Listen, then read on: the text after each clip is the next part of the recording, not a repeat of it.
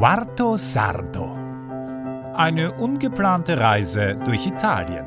Von und mit Niklas Dodo. Ja, ja, das Filmbusiness. Macht nicht mal vor Backpackern halt. Mein Geheimnis? Rosmarinzahnbürste. Mit perfekten Zähnen gab es dann einen letzten Tag mit Alexas Familie und super Pizza, denn Milano wartet bereits. Kapitel 17 27. Juni Der Abschied von Ostuni fällt mir gar nicht schwer. Ich packe meinen Kram und klaue mir ein paar frische Aprikosen und Feigen von den vielen Obstbäumen. Am Bahnhof bekommen die Kids eine Umarmung und wir machen ein gemeinsames Foto. Dann sind sie weg. Mein Zug hat natürlich zehn Minuten Verspätung. Ich habe allerdings in weiser Voraussicht eine Non-Stop-Fahrt gebucht, damit ich nicht umsteigen muss und mir die Verspätung herzlich egal sein kann. Warum jetzt der ganze Stress? Und was will ich eigentlich in Milano? Ganz einfach. Ich habe vor Monaten eine Karte für ein Event gekauft. Eine Art Festival, das sich mit Mindset und Higher Self, also persönlicher Weiterentwicklung beschäftigt. Und dieses findet übermorgen in Oldenburg statt. Da ich aber nicht wirklich durch Deutschland mit meinem Interrail-Ticket reisen darf, was ich ja ursprünglich vorhatte, war ich kurz davor, mein Festivalticket wieder zu verkaufen. Ich habe mich dann aber im letzten Moment dazu entschieden, doch daran teilzunehmen. Denn diese Events geben mir immer wieder neue Energie. Und die Menschen sind dort so positiv. Beginnen soll es also am 29.06. um 8 Uhr in der Früh in Oldenburg. Ich muss also von Ostuni, dem Stiefelabsatz Italiens, in den Meganorden von Deutschland. Viel weiter geht es, glaube ich, nicht. Dafür opfere ich sogar die einzige freie Fahrt, die ich noch durch Deutschland übrig habe. Ich plane für diese Strecke daher einen Zwischenstopp in Milano ein, damit ich nicht 20 Stunden Zug fahren muss. Zudem hat mir Rosalba, die freundliche Dame aus der Workshop-Gruppe, ja spontan ein Obdach angeboten. Heute früh habe ich ihr meine Ankunftszeit durchgegeben und warte nur noch auf die Adresse in Milano.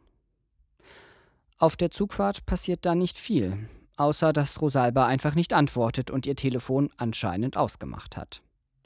Offensichtlich hat das Backpack-Schicksal eine andere Behausung für mich vorgesehen. Denn als ich zwei Stunden vor Ankunft beginne, nach Campingplätzen Ausschau zu halten, werde ich von Eleonora angesprochen.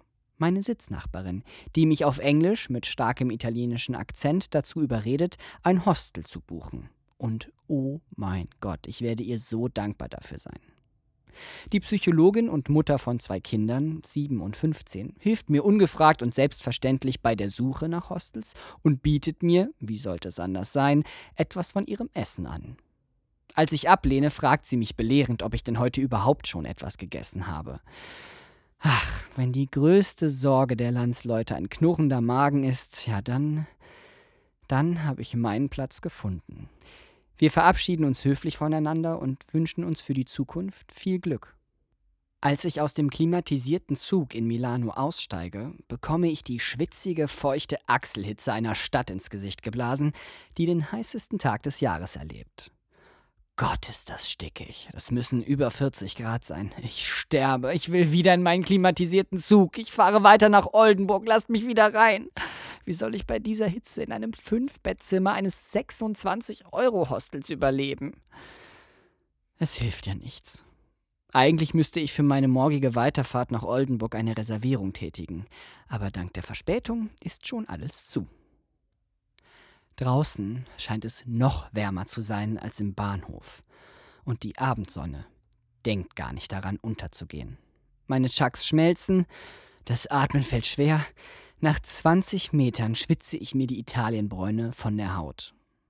Am Bahnhof wimmelt es von Afrikanern. Ein paar wollen besoffen und ich denke auch stoned unbedingt mit mir Musik machen. Ich lasse mich also darauf ein, um einer Ermordung zu entgehen, und spiele auf meiner von der Hitze völlig verstimmten Gitarre ein paar Akkorde, zu denen die beiden Afrikaner ebenfalls schief und krumm singen. Danach düse ich ab. Ich muss hier weg. Ich werde die Nacht an irgendeinem klimatisierten Ort verbringen und wenn ich die ganze Nacht Averna sauer in einem Restaurant durchtrinken muss. Klimawandel hin oder her. Ich will jetzt eine Klimaanlage. Dass ich diese in meinem 26-Euro-Hostel finde, hätte ich nicht erwartet. Es gibt sogar ein Klavier im Aufenthaltsraum.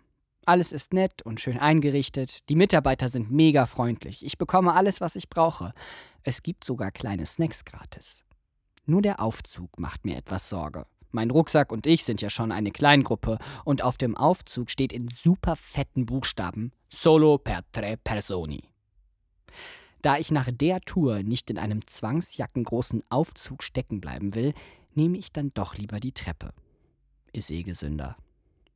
Der Treppenflur ist wirklich bullenheiß. Und als ich die Türe zum Zimmer öffne, bekomme ich das größte Geschenk des Tages. Der Shit ist klimatisiert. Danke. Danke. Danke. Ich haue an diesem Abend mein gesamtes Kleingeld in die Trinkgeldkasse an der Rezeption und gönne mir meinen Willkommensdrink. Ich weiß nicht, was Milano für mich vorbereitet hat. Ich hätte aber auch nichts dagegen, mich vor der Hitze in mein kühles Bett zu verkriechen und morgen früh in Richtung Oldenburg zu düsen. Ich entscheide mich dann aber doch dazu, mich wenigstens ein bisschen in Milano umzuschauen, trotz der Megahitze. Ich frage den lieben Rezeptionisten, ob er eine gute Route zum Spazierengehen kennt. Da klingt sich ein zweiter Kollege ein und erzählt mir, dass genau jetzt die Gay Pride in Milano stattfindet.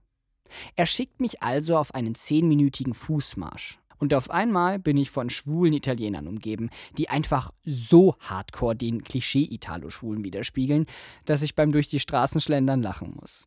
Die Leute sind gut drauf. Es gibt gratis Pizza, leider nur mit Ananas belegt.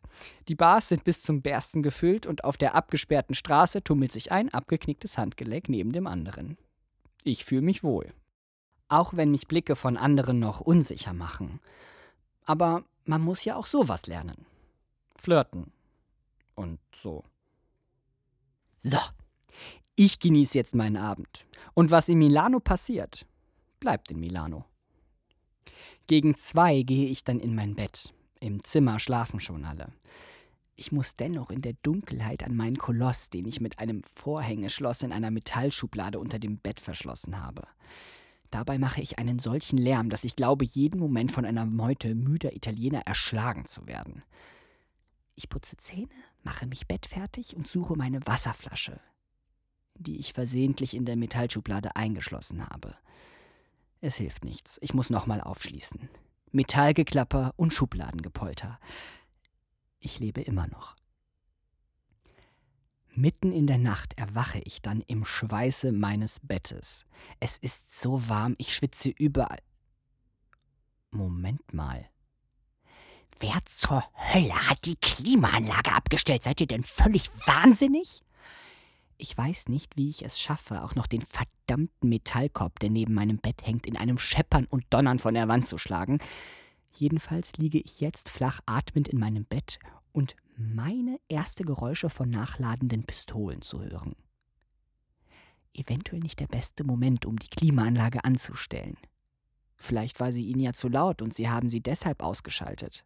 Wobei, wenn jetzt noch jemand schlafen sollte, dann wird ihm die Klimaanlage ja wohl auch nichts ausmachen. Ach, und wenn ich sterbe, dann wenigstens mit Aircondition. Ich warte also, bis das tiefe Atmen der Menschen im Zimmer wieder aufgenommen wird, schleiche mich daraufhin zur Wand mit dem Touchpanel und stelle erfrischende 24 Grad ein. Leider erleuchtet der Bildschirm nun das ganze Zimmer in einem grellen Krankenhausweiß, aber dafür säuselt mir jetzt schon etwas kühle Luft um die Ohren. Ein paar Minuten später geht dann auch dieses Licht aus. Ich schließe meine Augen. Gute Nacht, Milano. Ich freue mich auf Oldenburg.